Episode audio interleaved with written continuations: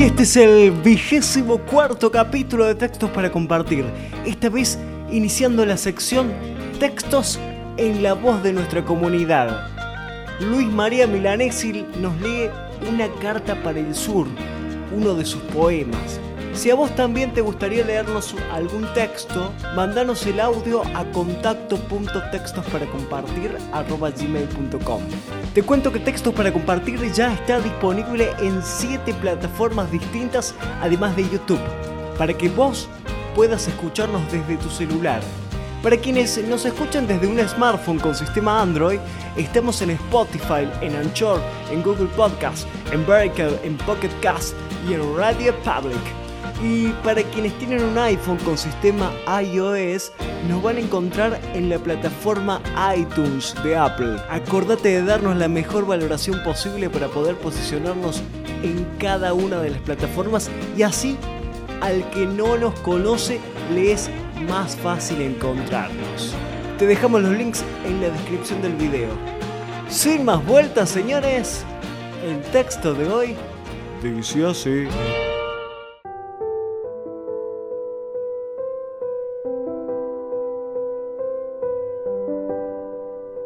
Va vagando por mi mente aquellos momentos pasados. Eras mi muchacho libre, mi pequeño hijo mimado. Tú venías de la escuela y yo te estaba esperando. Vamos, toma tu caña. Y al rato estábamos pescando. Andar por los bañados con el machete en el cinto, poniendo trampas a las nutrias y lazos a los carepinchos. Observando los pájaros por el monte anduvimos, escuchándoles sus cantos o revisándoles sus nidos. Cuando caía la tarde regresamos cantando esa canción que el abuelo de Gurí te fue enseñando. La ropa hecha jirones de andar por los pajonales y cortaduras en las manos de espinales y abrojales. Cuando tu madre nos veía, ponía el grito en el cielo y en más de una ocasión nos venía un sermoneo.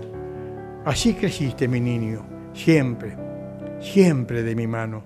Fuiste todo para mí, amigo, hijo y hermano. Cuando nos llegó esa carta que nos llenó de inquietud, te llamaban a las filas por esos lados del sur. Tu madre te preparó el bolso casi temblando. Hijo, no olvides de abrigarte. Mira que allá está nevando. Y te fuiste lentamente por la senda que anduvimos y cruzó por nuestras almas una ráfaga de frío.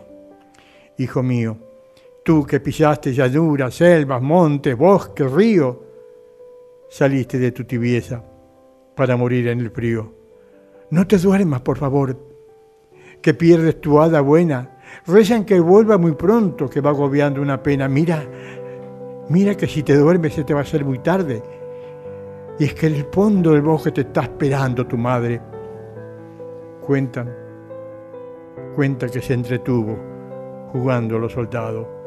De tinte rojo sus pechos y los ojos asombrados. Y esa mano aún de niño en su pecho entrelazaron y que unas manos piadosas, esos ojos, esos ojos se entornaron. Hoy, a pesar de las medallas y que le van explicando, tu madre no entiende nada. Ella, ella te sigue esperando.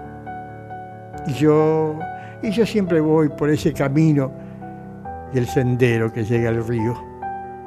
Y siento que vas conmigo pescando o buscando nidos.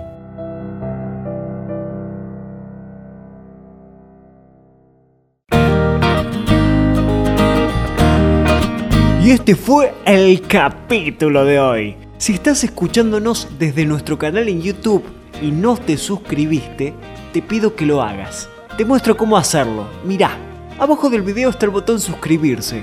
Le das clic ahí y en la campanita para que te lleguen todos nuestros videos.